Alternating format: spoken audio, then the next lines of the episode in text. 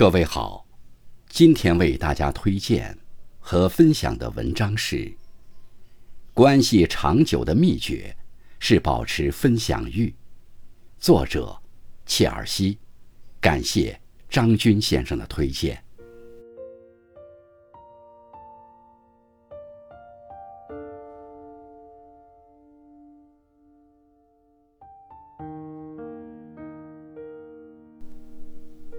人与人之间的感情，往往藏在日常的分享里。在实际沟通中，要想与对方成为朋友，就要学会分享各自的思想和情感。一段关系长久的秘密，其实很简单，就是永远保持分享欲。懂得回应，是对感情最好的维系。有人曾说，舒服的感情。是你聊起任何话题，对方都能聊得下去，不是因为对方见多识广，而是对方极其感兴趣。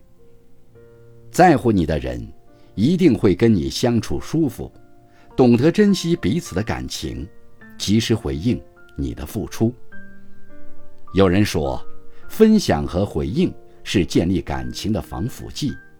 任何一段关系，有回应才有回响。我懂你分享时的心情，理解你分享背后的深情，还你从不缺失的回应，赠你最真诚的心。感情便在你来我往中越来越深，心便在频繁交流中越靠越近。人生海海，珍惜那个不管多忙都愿意倾听你的人，维护好那段不管怎样都有回应的感情。生活中，你是不是也有过这样的经历？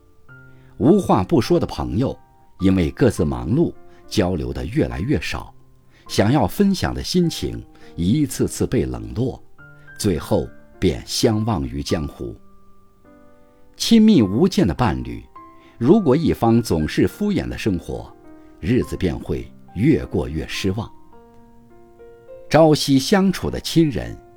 如果失去分享生活的兴趣，家便失去了温度，人心也会涣散。生活中最残忍的莫过于，我跟你分享喜怒哀乐，你却无动于衷；我对你无话不说，你却无话可说。第一次不回信息，第一次没有时间，第一次不想和你分享，便有了未来无数次的不想沟通。而人心往往很脆弱，来而不往的分享，有问无答的交流，便足以毁掉一段感情。即便再亲近的两个人，也会变成渐行渐远的陌生人。失去分享欲，是任何一段感情走向终点的预告。长久的关系，是保持分享欲，彼此接纳、关爱、欣赏。倾听和支持，感情就能更加积极，更有活力。当别人跟你分享时，丢掉一些漫不经心的敷衍，多一点走心的回复。只有真心被感知，才能收获心心相惜的感情。没有人喜欢听一个人总谈论自己关心的话题，去探索两个人共同的爱好，才能激发交流的欲望。分享，永远是双方的你情我愿，而不是一方的鸡零狗碎。